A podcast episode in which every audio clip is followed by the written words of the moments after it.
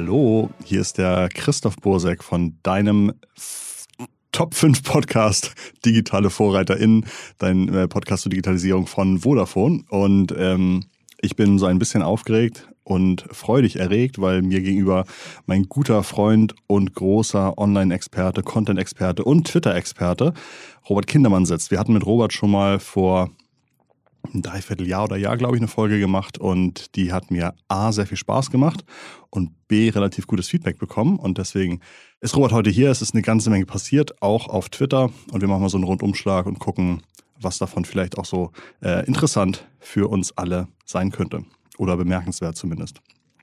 Ähm, bevor wir gleich anfangen und ich den Robert mit ins Gespräch nehme, möchte ich euch kurz darauf hinweisen, dass wir aktuell zweimal die Woche kommen. Am Montag mit meiner bekannten, vertrauten und angenehmen Stimme und meinen tollen Gästen. Und momentan auch am Freitag, denn freitags strahlen die Gespräche auf, die im Rahmen des der Vodafone Business Lounge aufgenommen wurden. Vodafone ist durch sechs wunderschöne deutsche Städte bis Großstädte gefahren und hat Gäste dabei gehabt, hat sich über das Thema New Work unterhalten, Herausforderungen von äh, äh, Fachkräftemangel und so weiter und so weiter. Und dieses Mal unterstützt uns bei Digitale VorreiterInnen am Freitag der Philipp Westermeier. Äh, wer ihn nicht kennt, der veranstaltet Messen und Konferenzen. Und er hat zu Gast die, lieber Robert, wie heißt sie? Luisa Dellert. Und du kanntest die Luisa Dellert? Natürlich, die ist äh, Moderatorin der Erfolgstalkshow Deep und Deutlich. Okay, worüber geht's da, weißt du das? Lieb und deutlich ist eigentlich so die Talkshow im äh, ähm, deutschen Internet, äh, bei dem TikTok-Stars, Instagram-Stars äh, sich die Klinke in die Hand geben. Das wird von den Machern der NDR-Talkshow äh, äh, produziert, äh, mhm. beim NDR hier in Hamburg. Mhm. Und tatsächlich schaffen es die, alle großen, also Herr Annewald war letztens da, ähm, alle großen Menschen, die in Deutschland im, im Social-Bereich tätig sind, in die Show zu bekommen. Und Luisa Dellert moderiert das mit der Kollegin Aminata Belli. Schaltet also ein am Freitag zu der Folge und hört euch jetzt an einen wirklichen Star bei uns im Programm, denn nur echte Stars sind fein damit, wenn man erst über andere Menschen redet und dann über sie selbst. Herzlich willkommen, Robert Kindermann. Guten Tag. Robert, äh, Robert, du machst seit über 20 Jahren Content, hast im Radio angefangen und äh, machst aber auch ganz viel Bewegtbild, machst äh, Audio, du bist der Geschäftsführer von Flow und Flow kümmert sich um teilweise äh, unverschämt große TV-Formate. Wie zum Beispiel die NDR Quiz Show. Genau, aber ihr macht auch Podcasts, ihr macht auch äh, Webvideo. Ähm, herzlich willkommen, schön, dass du hier bist. Ich freue mich auch. Vielen Dank für die Einladung. Was sind so typische Kampagnen oder Kunden, die ihr so in den letzten Monaten begleitet habt, dass man noch eine Vorstellung hat? Wir sind vor allem im, im Broadcasting-Bereich tätig. Also wir produzieren sehr viel für den NDR, in der Quizshow unter anderem. Wir produzieren O Baby mit Evelyn Weigert. Äh, da gehen wir jetzt in die zweite Staffel, äh, so ein Format für die ARD-Mediathek im Auftrag des Norddeutschen Rundfunks. Ähm, wir produzieren Funkformate, unter anderem mit Karim Jamal. A Jamal heißt der TikTok-Channel. Äh, und wir haben so ein paar eigene Talents auch unter Vertrag. Unter anderem Maximilian Pollux, sehr interessante Person, war zehn Jahre im Knast, ähm, einige Den habe ich auf mal Flucht. auf YouTube gesehen. Der Ja. hat, glaube ich, riesen YouTube-Videos. Ähm, Ja. äh, genau, der ist äh, ehemaliger Knacki. Zehn Jahre, genau, wegen Drogenhandels, ähm, damit als Teenager festgenommen wurde, zwei Jahre auf Flucht in Europa gewesen. Und der hat sich danach dem verschrieben, dass äh, men- jungen Menschen zu helfen, eben nicht mehr äh, kriminell zu werden. Und ähm, erzählt seine Geschichte unter anderem auf YouTube und mit denen den managen wir, manage ich und äh, produzieren mit dem auch diverse Formate. Das macht er nicht nur, indem er einmal sich hinsetzt und ein Interview gegeben hat, sondern auch ganz viel Insights gibt über einzelne Stationen, über einzelne Herausforderungen. Ich glaube auch, teilweise habe ich mal schon mitbekommen, dass Lehrende in den Schulen seine Videos anmachen, weil es doch relativ gut funktioniert, wenn einfach jemand davon erzählt, wie dumm das war, als Jugendlicher diesen Richtig. Weg einzuschlagen Ja. und äh, eine hohe, früher haben wir gesagt, Street Credibility hat. Ich weiß Ja. nicht, ob man das noch sagt. Gewalt entglorifizieren und Ja. Gefängnisse entmystifizieren. Ja. Das ist seine Mission. Eigentlich an Schulen und mit Corona ging das nicht mehr. Er konnte Mhm. keine Workshops mehr geben, hat das dann auf YouTube gemacht und jetzt ähm, ist er selber zu einem wirklich reichweitenstarken Influencer geworden. Ähm, und das ist sehr spannend, mit ihm zu arbeiten, weil man auch einfach in soziale Strukturen reinguckt, wo Mhm. wir als in unserer Bubble wirklich wenig, wenig Berührungspunkte haben. Ähm, ich wohne in Hamburg-Eimsbüttel, da ist keine Kriminalität auf der Straße. Ähm, und er hatte alltäglich damit zu tun und war auch Teil davon. Ähm, und das ist wirklich beeindruckend und, und äh, sehr stark, was er da bewegt. Okay, super. Ähm, weißt du noch, worüber wir das letzte Mal gesprochen haben, als du bei uns im Podcast warst? Ja, wir haben unter anderem über Twitter gesprochen und äh, damals hatte ja, glaube ich, deswegen kann es nicht ein oh, ich habe ein, eine Frage. Ja, noch. na klar. Ähm, ganz lange habe ich geglaubt, Mediatheken bilden das ab, was vorher im Fernseher lief. Ja. Das ist überhaupt nicht mehr der Fall, ne? Das, äh, da hat man gemerkt, das äh, macht nur bedingt Sinn. Das sollte man auch tun. Also extrem erfolgreich bei RTL in der Mediathek. RTL Plus ist zum Beispiel GZSZ, das ist einfach so. Und Dinge, die im Fernsehen laufen. Aber um Menschen zu erreichen, die nicht mehr das klassische lineare Fernsehen schauen, hat man sich überlegt, die Netflix-Strategie abzuschauen und Originals für die einzelnen Ausspielwege zu produzieren.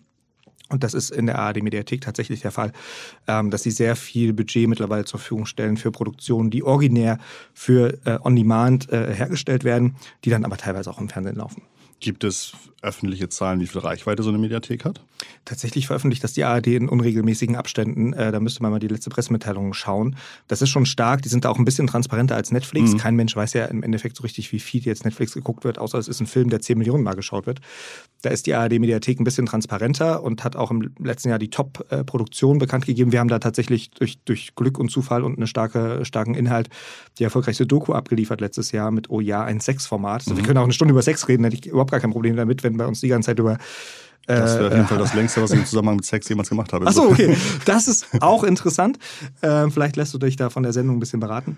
Ja. Oh ja, heißt sie. Ähm, die ist originär Mediathek zum Beispiel Mhm. und funktioniert da sehr gut, auch hinter, hinter einer Login-Schranke, weil man über 18 teilweise sein muss, um das, zu schauen. Ähm, ist jetzt nicht der, der feministische Porno, wie ihn Jan Böhmermann äh, von Gebührengeldern gemacht hat, aber äh, super spannend, was sich da tut. Und da wird die ARD äh, und auch das ZDF sehr viel Energie die nächsten Jahre reinlegen, weil das eine Antwort darauf ist, junge Gebührenzahlerinnen wieder zu erreichen. Okay, fantastisch. Ähm, sorry, ich hatte dich unterbrochen. Wir hatten so ein bisschen gesagt, äh, im letzten Mal gab es einen kleinen Recap, äh, beziehungsweise einen Recap zu machen. Im letzten Mal haben wir über Twitter gesprochen. Ja. Ähm, was hatten wir da nochmal angerissen? Da hatten wir angerissen, dass tatsächlich äh, äh, ähm, Elon Musk den Laden übernehmen wollte. Mhm. Äh, das war damals noch nicht so richtig klar. Also er hat ein Angebot gemacht, äh, 44 Milliarden Dollar. Und wir haben dann über die Zeit beobachten können, wie das hin und her ging. Er hat dann, glaube ich, so mal festgestellt, ist er doch ganz schön teuer für ein, für ein eigentlich durchschnittlich gutes performendes Produkt. Also die hatten, glaube ich, zwei Quartale, äh, wo sie überhaupt nur, oder zwei Jahre, wo sie überhaupt nur äh, Revenue positiv waren. Wie kam der Preis zustande? Das, war, das wirkte gewürfelt. Also tatsächlich war das glaub- schon über den, über Ja. den Ausgabepreis. Es war über den Ausgabepreis und ich glaube, es war noch 54,20. Ja. Äh, und dieses 420 ist ja ein amerikanischer äh, Cannabis-Paragraph, genau, Ja. Kiffercode äh, und dann so, so 420, 50, 420, okay. Ja. Ja, das hat er dann bezahlt. Äh, ähm, einige sagen, unter anderem Pip aus dem äh, Doppelgänger-Podcast sagt so, das Ding ist eigentlich nur 15 Milliarden wert. Ähm, das ist jetzt egal, er hat es für 44 Milliarden gekauft, hat sich dafür viel Geld geliehen von Banken. Ähm, 13 Milliarden hat er sich geliehen. Da hatten die Banken jetzt Probleme, das zu verkaufen, diese Schulden. Also die wollten die ja nicht selber unbedingt in den Büchern haben. Ähm, und der zweitgrößte Anteilseigner ist jetzt ein Fonds aus Saudi-Arabien hat sofort äh, Bedenken in den, in den USA ausgelöst. Die waren vorher schon beteiligt, allerdings kleiner. Und Elon Musk ist jetzt der größte Anteilseigner an Twitter. Er hat das Ding übernommen. Äh, er hat das auch für 44 Milliarden übernommen. Er hatte so eine Austrittsklausel in seinem Vertrag für eine Milliarde. Das wäre die Strafe gewesen. Ähm, er wollte lieber für 44 Milliarden Twitter haben, als für eine Milliarde nichts am Ende. Ähm, hat sich aber nochmal vor Gericht gestritten äh, mit, den, äh, ähm, mit der Firma, äh, wollte aus dem Ding raus. Erstens, weil es wirklich ein unfassbarer Preis ist, äh, glaube ich, äh, ähm, dass das ihm selber dann irgendwann klar geworden ist, als dann zwischen Announcement, ich will den Laden kaufen, bis zum Tage, wo es dann soweit eigentlich sein sollte, doch alle Aktienkurse so eingestürzt sind. Er sagte, das war jetzt wirklich äh, daneben. Aber er hat gut Geld eingesammelt bekommen, ähm, hat das Ding durchgezogen. Äh, es gab so einen kleinen Pivot äh, innerhalb des, äh, des Verfahrens, ähm, wo ich glaube, das könnte der Grund gewesen sein, warum er dann gesagt hat, bevor noch mehr Embarrassment so auf der Straße landet, ähm, ziehen wir das mal durch. Äh, ähm, das Gericht hat doch relativ viele Textnachrichten veröffentlicht aus Konversationen von ihm mit Menschen bei Twitter, unter anderem mit dem damaligen CEO, den er dann sofort gefeuert hat, ähm, aber auch mit Investoren. Und das war schon so ein bisschen, also da konnte man in Teilen hinter die Fassade gucken. Äh, mit dem Oracle-Gründer äh, Larry Ellison hat er getextet, äh, bist du dabei? Und der hat vorgeschlagen, ja, was willst du? Eine Milliarde? Dann kannst du eine Milliarde haben. Und Musk hat vorgeschlagen, zwei Milliarden ist irgendwie besser. Äh, und dann hat er halt zwei Milliarden bekommen. Das ist so ein Textverlauf von, von vier, fünf Mal hin und her. Und man liest das und denkt so, okay, das sind auch nur Menschen, die durch sehr viel Glück und auch Verstand natürlich, aber sehr reich geworden sind und vollkommen äh, anders, äh, eine andere Ratio haben als wir. Also wenn du per, per WhatsApp oder, oder iMessage mal zwei Milliarden Funding klar machst, ähm, ich würde von dir vielleicht auch mal 1000 Euro geliehen bekommen, wenn ich ganz so groß in Not bin, aber da, da würde ich auch nicht per Text fragen so. Ähm, das scheint da irgendwie gang und gäbe zu sein. Sehr interessant, was da herauskam. Er hat es durchgezogen. Jetzt ist er der Chef und hat den Laden ordentlich aufgeräumt. Du hattest kurz erwähnt, dass der saudische, ein saudischer Fonds dabei ist. Ist das der Staatsfonds? Weißt du das? Ich, ich weiß es leider nicht ganz genau und ich hatte, äh, ich hatte irgendwie kürzlich etwas gelesen über irgendeinen dieser Staatsfonds aus, äh, aus der Region, da unten aus der Golfregion. Und falls es der saudische Staatsfonds ist, dann hat der selbst auch eine unfassbare äh, Erfolgsrate, unfassbare Kennzahlen und ist, glaube ich, schon so erfolgreich, dass er mit Abstand die jährlichen Pensionsleistungen seiner gesamten Bürger zahlen könnte. Ähm, hunderte Milliarden äh, Euro schwer. Ähm, also äh, fast ein Thema für sich. Ja, es ist tatsächlich die Kingdom Holdings. Mhm. Ähm, das ist äh, der einer der saudi-arabischen Staatsfonds. Ich glaube, sie haben nicht nur einen. Mhm. Ja, die müssen sich ja seit einigen Jahren wissen, die, dass das Öl ausgehen wird und versuchen da in diese Technologiebranche reinzukommen. Und das ist natürlich, es gab auch direkt aus dem Kongress Meldungen, äh, ähm, das müsste man mal untersuchen. Ähm, und da kann man jetzt wiederum halten, was man will, weil die waren vorher auch schon Anteilseigner. Mhm. Und es ist jetzt nicht so ungewöhnlich, dass aus der arabischen Welt sich Fonds äh, in der westlichen Welt an Firmen beteiligen. Ähm, aber es ist natürlich allen bewusst und wir sind in einer kritischen Zeit. 8. November gestern äh, waren die Midterms in den USA. Wir zeichnen jetzt vorher auf, deswegen wissen wir nicht, wie es ausgegangen ist. Aber da ist den äh, äh, allen Beteiligten klar, Twitter ist eine unglaubliche Meinungsplattform. Wir haben das in den letzten Jahren bei Donald Trump gesehen.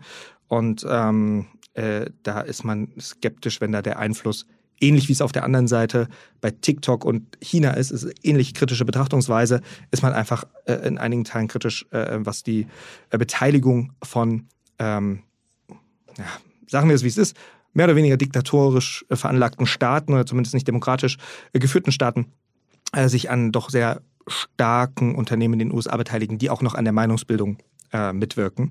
Ähm, da muss man mal gucken, wie sich das entwickelt. Das hat kein große, keine großen Wellen geschlagen. Ähm, dazu hat Elon Musk scheinbar doch dann zu viele Anteile oder noch andere. Und man hat natürlich auch Interesse, weiterhin amerikanische Unternehmen zu stärken ähm, äh, und lieber ein amerikanisches Unternehmen äh, äh, stark im Markt zu haben bei der Meinungsbildung, als jetzt noch ein chinesisches Unternehmen, äh, was, was er dort zu Hause ist. Ich glaube, Ende letzten Jahres gab es ja, oder im letzten Jahr gab es ja auch viele Meldungen, dass äh, diverse Accounts auf Twitter gesperrt wurden, auch lebenslang. Ähm, Donald Trump wurde gesperrt und das hat natürlich im konservativen Lager für große Unzufriedenheit ja. gesorgt und im liberalen Lager für große Genugtuung. Ja. Dann kam Elon Musk übernimmt Twitter. Ja. Äh, die Stimmung drehte sich, die Konservativen freuten sich, die Liberalen ja. waren genervt. Ja. Dann wollte Musk wieder austreten. Die Liberalen waren traurig, äh, waren, waren wieder happy, die Konservativen waren genervt. Jetzt ist es doch sozusagen äh, vollzogen worden und ich habe irgendwie gesehen, dass Elon Musk in die Twitter-Zentrale lief mit, ja. mit einem Waschbecken in der ja. Hand. Let that sink in. Genau. Und dabei den Spruch gesagt hat, let that sink in. Ja. Also eigentlich lass das mal, äh, verdau das erstmal, lass, lass das mal sacken und hat das dann mit einem Waschbecken. Äh er ist lustig, er ist unheimlich unterhaltsam. ich hab, also, es ist wirklich bei all dem Drama und es geht um 44 Milliarden Euro und jetzt werden da wahrscheinlich in den nächsten oder sind jetzt ja. bei Ausstrahlung wahrscheinlich schon äh, äh bekannt gegeben, wie viele Menschen da ihren Job verloren haben. Insgesamt man, arbeiten da, glaube ich, 7.500. 7.500, man rechnet zwischen 20 und 50 Prozent äh, von Leuten, die, die den Laden verlassen müssen. Ähm, äh, es sind auch schon Leute gegangen, freiwillig, um Menschen, die durch den Twitter-Job ihr Visa haben äh, im Land bleiben können, haben andere dafür schon mal ihren Job liegen lassen, äh, weil es natürlich für einen US-Bürger einfacher ist, wieder in den USA einen Job zu bekommen. Also es ist ein, ein hochdramatisch und ähm, ich habe es dir vorher per WhatsApp geschickt, es ist eine Seifenober, bei der man da gerade zuschaut. Also Stephen King hat sich eingeschaltet, der Stephen King, der Autor, hat sich eingeschaltet, äh, äh Mr. Beast, der, einer der größten mhm. YouTuber der Welt, hat sich eingeschaltet. Elon Musk lässt uns alle an dieser Evolution von Twitter mehr oder weniger mit seinen eigenen Tweets teilhaben. Und man muss ja sagen, er hat keine Ahnung von einem Social Network. Ne? Mhm. Also er kann Software und er kann Raketen bauen und so weiter und so fort. Aber er ist einer, der sozial von sich selber sagt, wirklich sozial, nicht Kompetenz. Und der ist jetzt Chef von Twitter. Das hat so eine, so viele Humorebenen, dass man es wirklich nicht skripten kann. Mhm. Ähm, äh, das, das hat sehr, sehr viel Entertainiges und sehr viel äh, äh, Kritisches. Er sagt so, er sagt die Haltung, wenn mich links und rechts, also extrem linke, extrem rechte, gleichmäßig hassen, dann haben wir was richtig gemacht. Mhm. Das ist eine interessante Haltung ähm, die, man, die man nachvollziehen kann. Ob er dann wirklich so konsequent ist oder was seine Definition überhaupt von links und rechts ist, das wissen wir ja gar nicht so. Und äh, ähm, er hat jetzt einfach, äh, äh, die, die New York Times hat er schon diskreditiert. Also das ist so, das ist schon Trump-Niveau dann. Äh, ähm, und dafür hat er einen eine Link gepostet zu der, Pelosi-Meldung, wer das nicht mitbekommen hat. Der Ehemann von Nancy Pelosi, eine der wichtigsten Politikerinnen äh, äh, im, im Staate, Nummer drei nach äh, äh Biden, äh, Harrison und dann kommt Pelosi. Ähm, äh, deren Mann wurde angegriffen im, auf dem Privatgrundstück. So. Und es gab dann in der rechtsextremen Verschwörer-Bubble äh, die Theorie. Santa Monica, irgendwas, äh, Zeitung hieß das. Mhm. Genau, dass er, dass er homosexuell ist und äh, einen Stripper gebucht hatte und nicht bezahlen wollte. Mhm. So. Und das hat dann tatsächlich äh, äh, Elon Musk äh, getwittert als mhm. Antwort auf einen anderen Teil ähm, von eben dieser Zeitung ähm, oder das Online-Portal, was schon dafür bekannt war, Fake-Nachrichten zu verbreiten. Und da sieht man schon, das ist jetzt, also man kann sich als als eher rechts- oder konservativ ausgerichteter Amerikaner gerade sehr freuen, dass, dass es äh, äh, Musk da gibt. Und für die Demokraten, Liberalen wird es vielleicht ein bisschen anstrengender und nerviger. Auf der anderen Seite wissen wir auch, am Ende muss sich jeder selber um die Aufmerksamkeit für seine Themen kümmern und die Algorithmen besiegen, egal auf welcher Plattform. Äh, da kann Elon Musk jetzt nur bedingt äh, äh, viel ausrichten, äh, wenn man guten Content macht und eine hohe Community aufbaut. Ähm, dann wird man da erfolgreich sein, egal ob links oder rechts. Denn alle, alle Algorithmen, das haben wir das letzte Mal besprochen, äh, sind auf Aufmerksamkeit mhm. ausgerichtet. Und das sind vor allem die extremen Themen. Das ist egal, ob jetzt von links oder von rechts. Hauptsache es ist extrem, es ist laut, es ist krawallig. Dann äh, das mögen Algorithmen und das ist das eigentliche Problem. So. Wird Donald Trump wieder zurückkommen? Oder wird, ich gehe davon aus, ja. Ne? ja. Ähm, es wird ein Board äh, oder es wird ein Komitee eingerichtet, was darüber entscheiden soll. Mhm. Er hat selber gesagt, das dauert noch ein paar Wochen. Äh, Musk hat getwittert, dass er mit einigen äh, Bürgerrechtlern gesprochen hat, hat die auch aufgelistet. Das war auch tatsächlich eine relativ große Bandbreite von Menschen, äh, ähm, mit denen er da gesprochen hat und ähm, möchte da eben ein, ein Komitee einrichten, was über so kritische Dinge entscheidet, was ist jetzt erlaubt und was ist nicht erlaubt. Ähm, und dass Trump zurückkommt, sehe ich als äh, gesetzt äh, ähm, an. Und ähm, das ist auch, also das war auch keine gute Entscheidung von Twitter damals. Das hat keinen, das hat aus meiner Sicht keinen, keinen Sinn gemacht, ihn da runterzunehmen. Da ist man in der Gesamtstrategie viel zu inkonsequent. Kanye West ist schon wieder da, war gesperrt. Ja. Darf wieder twittern. Ich weiß, glaube ich, als damals Instagram gekauft wurde, hatten die, oh, ich glaube, 13 Mitarbeiter oder so. Also wirklich wahnsinnig wenig für. Ich glaube, das war WhatsApp.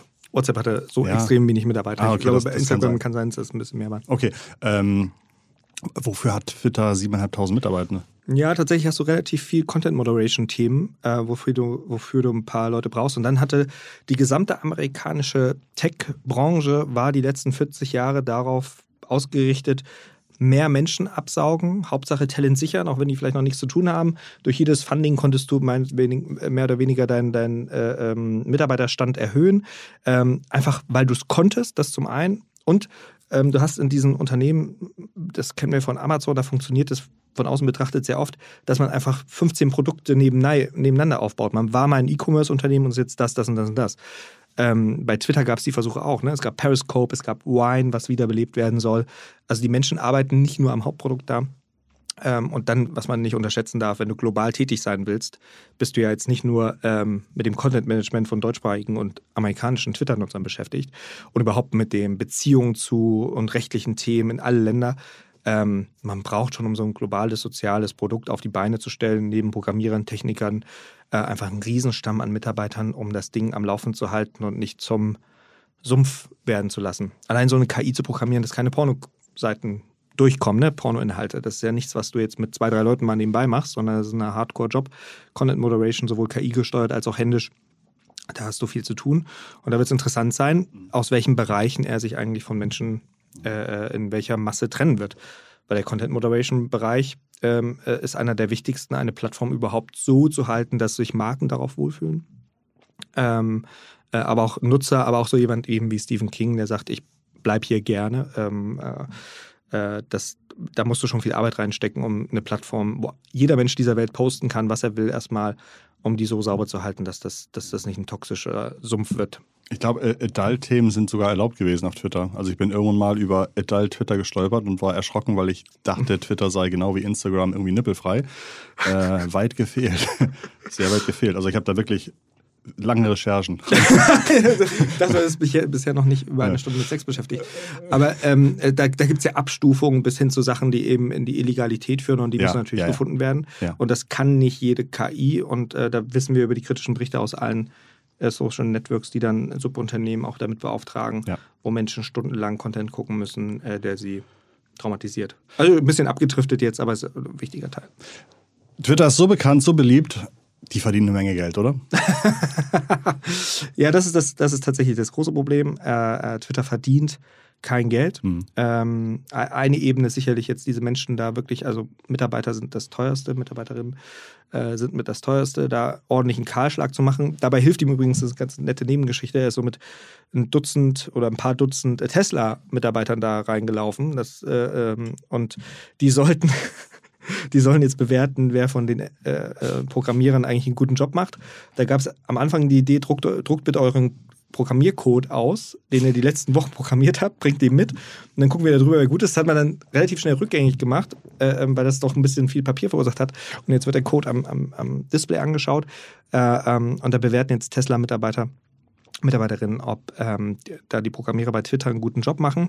Das ist so, das ist so eine Geschichte und das, Verrückt. zwei, das ist, Aber es ist, also es ist irgendwie auch alles so hands-on. Also es ist, alles, Das- das es ist ist- irgendwie so ein bisschen so, so würde sich jemand vorstellen, wie man das macht, der noch nie irgendwie das gemacht hat. Aber Das ist ähm, so skurril. Das mhm. ist, ähm, äh, ja, also man, man hat auch nicht so richtig einen Vergleich. Ne? Ähm, es fehlen so die Bilder und die Vorlagen für das, was da gerade passiert. Und das, insofern hat es auch so eine gewisse Skurrilität. Es sehen auch einige bei Twitter positiv. Ich komme gleich auf das Thema Geschäftsmodell zurück, ähm, weil die sagen, es hat ewig gedauert, ehe Entscheidungen getroffen wurden. Also ein sehr demokratischer, auf Mitarbeiter ausgerichteter Laden da, ähm, der sehr, sehr liebevoll mit den Menschen umgegangen ist.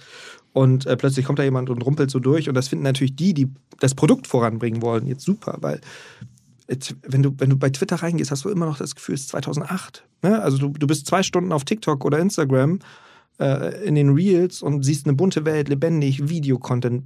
Und du machst Twitter auf und du denkst so, ist Pausetaste oder was ist passiert? Also da gab es ja keine große Evolution in dem Produkt selber. Und darüber sind einige froh. Das Zweite, was er hat, er, er möchte jetzt Geld verlangen, dass wir den blauen Haken bekommen. Ähm, 8 Dollar pro Monat und in den Ländern unterschiedlich, also wird so ein bisschen an die Kaufkraft angepasst äh, äh, pro Land.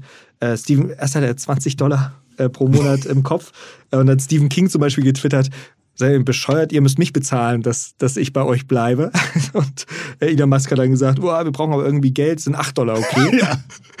so, allein, dass man das mal mitlesen kann, ist es okay. Ähm, äh, also 8 Dollar wird jetzt das kosten. Und er hat dann gesagt, ähm, äh, die Menschen, die daran arbeiten, müssen man muss, also man muss irgendwie so 8 Dollar für 30 Tage, ist ungefähr Ja. so viel wie irgendwie ein. fast Netflix. Nein, es ist, es ist äh, irgendwie äh, Also ein Kaffee. so, so, genau, so viel wie irgendwie ein Halloween Spice Latte Pumpkin von äh, äh, Starbucks, ne? Ja. Jetzt, also, aber auch fast Netflix-Monatsabo. Also Mhm. äh, schon, äh, es ist jetzt, für, für manche ist es nicht bezahlbar, für, für viele andere es, fällt es nicht auf in, den, in der Mhm. Liste an Subscriptions, die man so hat. Ähm, äh, und davon erhofft er sich viel. Es gab eine Umfrage eines äh, von, von einem Mitarbeiter von ihm, die da, oder Berater, den er mit reingeholt hat, der hat gefragt, wie viel würdet ihr für, für bezahlt Twitter bezahlen? 20, 10 oder 8 Mhm. oder wie auch immer. Und äh, 80 Prozent sagten gar nichts. Mhm. So, und, und Elon Musk hat drunter kommentiert, interesting. so, okay, mal gucken, was da jetzt raus wird. Ähm, äh, man bekommt längere Videos, äh, man kann längere Videos posten, man wird in der Suche bevorzugt und bei den Replies, wenn man so einen blauen Haken hat. Es gibt da schon so ein paar Benefits. Ähm, ob das so ein Rekordkopierer wird, so nach dem Motto, wer trägt sich heute noch in die gelben Seiten ein, was ja auch Geld kosten würde, ähm, äh, das weiß ich nicht. Das, da bin ich selber mal gespannt zu beobachten, äh, wer am Ende äh, 8 Dollar zahlt oder ob es da sowas gibt wie die ersten drei Monate für einen Dollar und danach kostet es 8 Dollar und was sie noch drumherum bauen. Das muss man mal gucken. Mhm. Ähm, auch wie die, wie die Werbeindustrie reagiert. Der größte Überraschungsmoment oder das größte Überraschungsmoment, der kommen könnte, ähm, ist im Videobereich meiner Meinung nach, ähm, sie wollen Vine wiederbeleben. Vine ist der, eigentlich der, der Erfinder des kurzen Videos, Mhm. waren vielleicht ein bisschen zu kurz, sieben Sekunden, haben super viele äh, ähm, äh, Menschen da groß gemacht. Äh, äh, damals ähm, wurde von Twitter gekauft. Ähm, genauso wie Periscope, es war eine Livestreaming-App, über die wurde noch nicht wieder gesprochen. Ähm, und, und tatsächlich hat Elon Musk gesagt, er möchte Wine wiederbeleben. Ähm, und der Gesamtkontext ist da ganz interessant, da das ein TikTok-Konkurrent werden könnte. Und je nachdem, wie er das integriert, äh, kann es sein, dass das eben Teil der normalen Twitter-App wird und nicht mehr eine eigenständige App. Und du plötzlich doch einen Anreiz hast, da ähm, interessanten, unterhaltsamen Videocontent oder educational oder informational Videocontent zu posten. rund um diese Nummer gab es eine ganz interessante Meldung. Und zwar hat die, die FCC gesagt, äh, eigentlich wollen wir gerne TikTok verbieten. Es gibt immer noch dieses Problem mit, dem, mit den amerikanischen Daten, die vielleicht von China abgeschnorchelt werden. Gab jetzt AGB-Änderungen von, von TikTok. Europäische Daten dürfen jetzt in China verwendet werden. Das ist in diesem ganzen globalen Kampf zwisch, zwischen der östlichen Welt rund um China und der westlichen Welt ein Riesenthema. Und wenn man dann jemanden hat wie Musk, der ähm, plötzlich einen TikTok-Konkurrenten aufbaut, wo absolut noch eine Lücke meiner Meinung nach ist, weil es nur den Versuch gibt, von, von Instagram Reels nachzubauen und bei YouTube Shorts, ähm, die aber in der Funktionsweise und den Möglichkeiten, dem kreativen Ausmaß so weit noch von, von TikTok entfernt sind, dass da wirklich Potenzial liegt. Und das wäre natürlich ein Gangster-Move, ne? wenn er sagt, okay, ich kaufe Twitter und kommt dann so eine mir nichts, dir nichts Idee, ähm, Wein wieder zu beleben und macht auf einmal doch das amerikanische TikTok. Weil das alleine von den Marken her, die würden sch viel schneller ihr Geld von einem asiatischen Konzern abziehen, wenn die Wachstumsraten und die User Growth bei, bei, bei dem neuen Twitter-Video TikTok-Content, äh, äh, äh, TikTok-Konkurrenten ähm, passen würde äh, und da platzieren. Das ist ein, das ist ein Move, den ich, den ich sehr, sehr spannend finde und darauf hat eben äh, Mr. Beast reagiert, der weltweit, glaube ich, erfolgreichste YouTuber mit 100 Millionen äh, äh, Subscribern ähm, und hat angeboten, nee, hat, hat eben gesagt so, mach's besser als TikTok, das wäre geil. Und Elon Musk hat dann äh, kommentiert, was müssen wir machen, damit Wine besser als TikTok wird. Und darunter kamen dann äh, sehr, sehr viele Ideen von der, von der Community. Und das ist natürlich ein extremer Vorteil äh, von seiner Denkweise her. Ich frage die Menschen, was sie haben wollen und dann gucken wir, was wir davon umsetzen. Da, glaube ich, ist Elon Musk sehr stark und er ist auch stark im Aushalten von Verlust, Verlust, Verlust, Verlust und dann in den Gewinn gehen und zwar richtig in den Gewinn gehen. Das sehen wir bei Tesla, und das wären wir bei Twitter. Ich hab, also darüber mache ich mir am wenigsten Sorgen, dass dieser Mann es schaffen wird, äh, äh, da positiv, ein positives Geschäft draus zu drehen. Da wird er so lange einfach dran arbeiten. Du hattest gerade ähm, auch das Datenproblem oder die Datensituation bei TikTok erwähnt. Ich glaube, vor einer Woche oder so, können wir vielleicht in den Shownotes verlinken, gab es auf Forbes äh, ein paar Artikel darüber, wie TikTok tatsächlich die Daten von amerikanischen Nutzenden benutzt, um ihre Locations ja. zu tracken. Ja. Ähm, wo, glaube ich, auch vorher eher Denial war, dass sowas passiert ja. und jetzt aber rauskam, doch klar, da werden teilweise einzelne ja. Menschen genau verfolgt, wie, wann, wo sie sind, ja. äh, um Bewegungsprofile zu machen. Und zwar nicht jetzt für Werbe und Industrie, sondern für andere Zwecke. Okay, ähm, das hört sich relativ spannend an. Dieses Aushalten von Verlusten und vielleicht auch Dinge zu machen, die äh, erstmal kontra ähm, dem Gefühl gehen oder kontra dem, was vielleicht auch die Logik diktieren würde. Jedenfalls, wenn man sie vor vielen Menschen verteidigen müsste. Ähm, das ist mir jetzt bei Musk zuletzt bei Tesla aufgefallen, als er im letzten Jahr gesagt hat, in meinen Autos baue ich keine Radarsysteme mehr ein. Äh, weil natürlich erstmal jeder sagt, Kamera und Radar ist doch immer besser als nur Kamera. Das, also es, es kann doch gar nicht gut sein, Radar irgendwie wegzunehmen. Und jetzt hat ähm, ein ähm, Entwickler relativ interessant mal erzählt, wie so eine Idee überhaupt funktioniert. Und dass er sagt, wenn man Radar im Auto hat, hat man nicht nur einfach Radar im Auto, sondern man hat auf einmal eine Lieferkette, an den Radar ranzukommen oder an das Radar ranzukommen. Ähm, die kann auf einmal kaputt gehen. Das kann das ganze Auto in der Herstellung abbremsen. Auf einmal muss man sich um Versionierung dieser Radars kümmern, denn alle paar Jahre kommen irgendwie neue Radars raus und dann habe ich irgendwann 20 unterschiedliche Radare in meinen Autos. Radare können kaputt gehen und dann muss ich auf einmal also in all meinen Werkstätten auch die, das Know-how und die Ressourcen bereithalten, Radare zu reparieren. Und zu all den Daten, die gesammelt werden, geben Radare dann nochmal einfach weitere Daten dazu. Äh, wenn die Kamera sagt, ist frei und Radar sagt, nee, ist nicht frei, wem vertraue ich dann? Mhm. Und umgekehrt, mhm. wenn das Radar sagt, ist frei und Kamera mhm. sagt, ist nicht frei, wem vertraue ich dann? Und ähm, dieses Riesenthema, vor allen Dingen aber auch mit diesem ganzen Lifecycle und äh, Lieferketten-Thema, äh, sorgt dann dafür, dass sie gesagt haben, nö, machen wir erstmal nicht. Uh, the best part in My Tesla is no part. Mhm. Äh, mhm. Ähm, ja. und, und dann sozusagen auszubauen. Obwohl man vielleicht sagen würde, klar, Kamera und Radar heute 3% besser als nur Kamera. Ja. Aber sie haben sich angeguckt, wie schnell entwickeln sich Kameras, wie schnell entwickeln sich Radare. Ja. Ähm, und dann halt gesagt, okay, wir verzichten jetzt absichtlich vielleicht auf ein paar Datenpunkte, ja. aber machen alles viel, viel einfacher und wissen, dass wir in zwei Jahren so gute Kameras haben, dass es besser ist. Und da wette ich, dass wir von, von Elon Musk Innovation in dem Social-Bereich ja. sehen werden, wo wir in drei Jahren sagen, warum war das eigentlich nicht immer so? Ja. Es gibt, es gibt, wenn man ganz nüchtern darauf betrachtet, es gibt eigentlich nur zwei Wege. Entweder der, das Ding geht vollkommen krachen, es geht einfach, es löst sich in Luft auf und er sagt, so, das war die dümmste Entscheidung meines Lebens. Oder er, es wird erfolgreich werden. Ich kann mir, es gibt für mich in meinem Kopf schwierig ein Szenario, dass das so dahin wabert wie bisher. Weil dazu ist der Markt im Social-Bereich äh, viel zu dynamisch, sich dann nicht dran zu beteiligen. Und ich glaube, da wird er, äh, da werden wir überrascht sein, äh, ähm, wie schnell das gehen wird. Ich meine, der Typ ist letzte Woche da reinmarschiert und hat jetzt schon mal einen Subscription-Service, wo man den blauen Haken kaufen kann. Äh, das ist, das ist, und äh, die, das muss bis zum 8., also bis gestern, Ausstrahlungsdatum bis gestern, äh, hätte das erledigt sein müssen. Vielleicht hat es geklappt. Sonst hätte er die ähm, Entwickler entlassen ähm, die daran gearbeitet werden. Hat eine Deadline gesetzt. Bis zum 8. November bringt ihr das Produkt, Subscription, äh, ähm, blauer Haken, 8 Dollar pro Monat und ans ansonsten seid ihr gefeuert.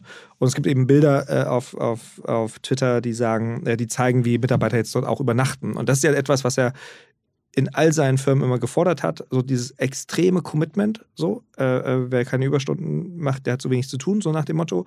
Ähm, und wenn man das mag und wenn man so sich committen will, dann ist man da jetzt auch bei Twitter richtig. Äh, ähm, da war da eine andere Stimmung. Es gibt so ein Business-Netzwerk, wo man anonym über seine Arbeitgeber sprechen kann, das heißt Blind. Und da gab es ein, eine Umfrage, ähm, arbeitest du jetzt lieber unter Elon Musk oder würdest du lieber Twitter verlassen? Und äh, 79 Prozent haben geantwortet, dass sie lieber Twitter verlassen würden, also dass sie nicht mehr gerne dort mhm. arbeiten. Es ist halt ein extremer Kulturcrash, Crash, Clash, alles, Crash und Clash in dem Laden. Ähm, aber ihm wird es egal sein. So. Mhm. Also er hat so eine Anziehungskraft, dass er immer Entwickler mhm. finden wird, dass er im Zweifel eben 50 Tesla-Entwickler erstmal abzieht. So, dann kriegst du deinen Autopiloten mhm. halt einen Monat später. Das ist so, das ist die Downside davon. Ähm, aber er wird, er wird dieses Ding irgendwo hinfahren, ähm, äh, ähm, wo wir überrascht sein werden, wie innovativ eigentlich so ein Produkt sein kann. Das ist ja manchmal, man guckt jetzt TikTok an und denkt so, ist total normal, dass sowas da ist. Aber vor fünf Jahren wäre TikTok in der Form, wie es jetzt ist, gar nicht denkbar gewesen. Wir hatten noch nicht die Produktionsmittel, wir hatten noch nicht die Bandbreiten, die Flatrates waren noch nicht so verbreitet. Es braucht ja immer so eine Iteration, bis ein neues Produkt entstehen kann. Und, ich, und jetzt ist es total normal, dass eine Social-Media-Plattform sich ausschließlich auf Video fokussiert und so erfolgreich ist. Ähm, äh, da war Wine damals einfach zu früh. Und jetzt werden wir sehen, was macht eigentlich so ein, so ein Rocket Scientist und äh, Autobauer mit einem Social Network. Das wird spannend. Er hat, er hat an einer Stelle hat er einen Tweet abgesetzt, kurz bevor er es übernommen hat, ähm, dass Twitter die Basis der, der Super-App wird. Und mit Super-App, äh, das haben wir in Europa, in den USA nicht so wirklich, ist eine App, die alles macht, die du für alles verwendest. Das haben wir im asiatischen Markt ganz stark. Du machst deine äh, Bezahlung damit, äh, du hast dein Netzwerk, du machst Telefonieren, das ist das Social Network, du hast deine privaten Konversationen, du rufst dein Uber damit an, du bestellst eine Pizza, alles in einer App. Das gibt es bei uns nicht. Ne? Du hast Lieferando, du hast, äh, ähm, äh, du hast Uber oder MyTaxi oder FreeNow und äh, du hast eben Twitter. Ja, ich habe ein Android-Phone, mit dem ich den, mit den Google-Browser, Google-Suchmaschine und da beim ersten Ergebnis dann Pizza bestelle. Aber klar, ich kann, also, und ich habe auch mein Google Wallet, aber stimmt schon, die letzte, die letzte Stufe wird meistens dann nicht auf Google gemacht, damit es noch ein bisschen nicht so aussieht. Die letzte Stufe und vor allem die gibt halt Social, äh, YouTube kein integriertes Social Network außerhalb von YouTube. So. Und ähm, wenn er das durchzieht, ist es ja auch in, interessant, wenn du sagst, okay, du hast ein Login für alle Dienste und Dienstleistungen. Ob er das durchzieht, ist vollkommen egal. Und er wird ganz viele Sachen auch nicht machen, von denen die er jetzt mal kommuniziert. Aber es ist, es wird total unterhaltsam dabei zuzugucken. Ähm, äh, und jetzt, ich habe jetzt auch nicht so den groß, das große Mitleid mit der Tech-Branche in den USA, die einfach wirklich Jahrzehnte äh, des Überflusses hatten, dass da jetzt mal ein bisschen der Gürtel enger geschnallt wird. Und ähm, ich glaube, ein guter Programmierer, eine gute Programmiererin wird immer wieder einen guten Job finden auch. Das wird, das wird weiter so gehen. Ähm, ähm, da, das ist so, so dreht sich die Welt und da werden jetzt Leute entlassen oder sind entlassen worden. Und ähm, die, die, der Innovationsgrad wird trotzdem deutlich steigen. Deutlich steigen. Gehe ich fest davon aus. Gibt es irgendwas, was ich jetzt äh, ausnutzen kann in diesem äh, Fog of War, um dazu äh, zu benefiten, mein Unternehmen jetzt besser auf Twitter zu, äh, zu positionieren? Macht es Sinn, jetzt nochmal Twitter auszuprobieren? Das Interessante ist ja, dass Twitter jetzt gerade so viel Aufmerksamkeit hat mhm. wie ewig nicht. Ähm, insofern macht das schon Sinn und man kann natürlich damit spielen, mit dieser ganzen, ich bin Teil von der, dieser Evolution. Insofern fände ich es interessant, da jetzt nochmal reinzugehen und zu sagen, okay, was passiert dann jetzt da eigentlich und zu beobachten, was macht der deutsche Markt damit, ist es, wird das hier ein Thema. Auf internationaler Ebene schon. Und was ich nicht glaube, also was sich auf alle Fälle nicht ändern wird, und das haben wir beim letzten Mal, da kann man die letzte Folge hören, da haben wir deutlich mehr Tipps nochmal rein, reingebaut. Experten, Journalisten, äh, Multiplikatoren, Netzwerke erreicht man immer noch sehr, sehr gut über Twitter. Mhm. Man kann wirklich starke Multiplikatoren direkt anschreiben, mit denen kommunizieren. Sie antworten oft schneller als auf anderen Plattformen, äh, ähm, weil man eben replyen kann und nicht erst in die DMs sliden muss. Das Potenzial von Twitter ist ungebrochen. Das sieht auch Elon Musk, äh, äh, dass das eines der großen Potenziale ist. Ich würde jetzt, ich würde jetzt eher sagen, jetzt ausprobieren als noch vor einem Jahr oder vor zwölf oder vor zwölf Monaten. Mhm vor einem Jahr oder vor zwei oder Monaten. 365 Tagen. Äh, oder 365 Tagen. Ähm, äh, weil ich schon glaube, dass man, wenn man da jetzt mitlernt und, und erfährt, okay, welche Feature kommen denn, weil es wird wochenweise gehen, mhm. gehe ich fest davon aus. Da werden Dinge auch wieder weggehen, aber es wird wochenweise gehen, dass da neue, neue Features ausprobiert werden und da Teil davon sein und diesen Meta-Vorsprung zu haben, falls es doch jetzt doch nochmal einen Raketenstart für, für das Ökosystem gibt, mhm. ähm, äh, bin ich immer Fan von. Ich glaube, das sollten wir ernst nehmen, was du sagst, denn das klang bisher relativ gut belesen und gut informiert. Ähm, haben wir noch ein Twitter-Thema vergessen? Ich finde, äh, wir haben alles gut gestriffen. Mhm. Ähm, heute ist der 3. November. Mhm. Das heißt, kann am Montag schon wieder alles anders sein, wenn es aufgeschrieben auf. wird. Ähm, wird spannend zu beobachten und es ist allein vom Unterhaltungswert zurzeit mit das Interessanteste, äh, was in der Tech-Welt, Social-Media-Welt passiert. Neben dem Kampf TikTok gegen den Rest. Robert, tausend Dank, dass du vorbeigekommen bist und uns äh, Einblick gegeben hast. Und im Grunde gibt es jetzt zwei Gründe, uns zu folgen. Nämlich einmal, weil ich mir wieder viel Mühe geben möchte, den Robert nochmal ins Gespräch zu nehmen, irgendwann in der Zukunft. Und du das nicht verpassen möchtest. Und der zweite Grund ist natürlich, weil wir ab nächsten Montag wieder mit der nächsten tollen Folge hier sitzen, mit dem nächsten tollen Gast. Und ich dir auf jeden Fall ins Herz legen möchte, auch dafür den Daumen auf den Subscribe-Button zu klicken jetzt. War für mich eine sehr schöne Folge. Ich, ähm, vielen lieben Dank auch im Namen meiner Zuhörerinnen und Zuhörer, lieber Robert. Und äh, hab ein gutes, gesundes Restjahr. Und dann hoffe ich, wir sehen uns privat und hören uns beruflich bald wieder. Dir auch. Schöne Weihnachten, guten Rutsch. Liebe digitale Grüße an euch nach Hause und bis äh, zur nächsten Folge. Macht's gut. Ciao, ciao.